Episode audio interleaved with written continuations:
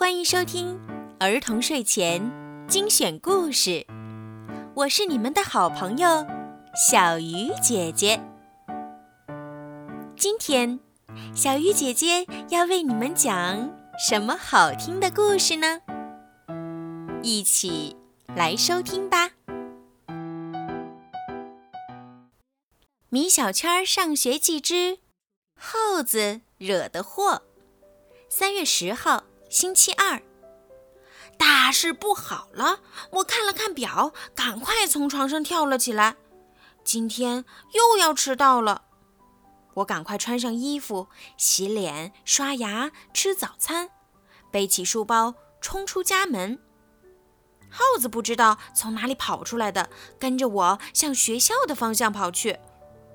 我边跑边说：“耗子，你不要跟来，这是命令。”可是耗子还是跟来了，看门的爷爷拦住了我们。我顾不上那么多，没有停下来，一口气跑进教室。在铃声停止的一瞬间，我的屁股贴到了我的板凳上。真幸运，又一次成功脱险。魏老师看了看表，米小圈儿，你为什么每次都像救火队员一样？你就不能早点来吗？这个，嗯，这个。魏老师刚说完，姜小牙就冲了进来。老师，对不起，我来晚了。魏老师又看了看表，说：“姜小牙，你为什么每次都像一名迟到的救火队员？赶快回到座位上去吧。”这时，走廊里传来了汪汪汪的叫声。啊！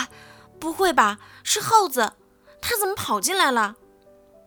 魏老师打开教室门，探出头去观察外面的情况。我赶紧低下头，不敢想象被老师发现的后果。魏老师向看门的爷爷询问：“这是谁的狗？怎么还带到学校来了？”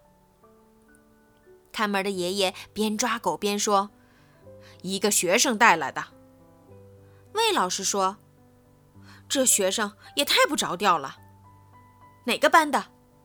哼哼，魏老师，你有所不知，这个不着调的学生就是你们班的。还好，看门的爷爷并不认识我。如果被魏老师知道，我就真的死定了。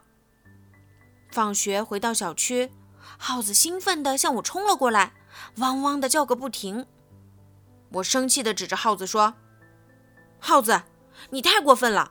今天我差点就被你害死了。耗子根本没明白我的意思，还以为我在表扬他，还是汪汪叫个不停。我更生气了，不理他，往家走去。可是耗子仍然在后面跟着我，我怎么甩也甩不掉他。我气极了，回头冲着耗子大喊：“你给我走开！我要回家了。”以后都不理你了。耗子低下头，难过的离开了。好了，今天的故事就听到这儿了。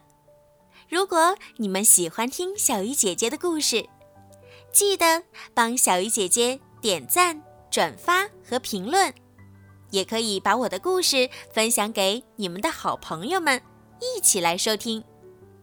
如果你们想听到属于你们自己的专属故事，可以让爸爸妈妈加小鱼姐姐的私人微信，全拼猫小鱼数字九九来为你们点播。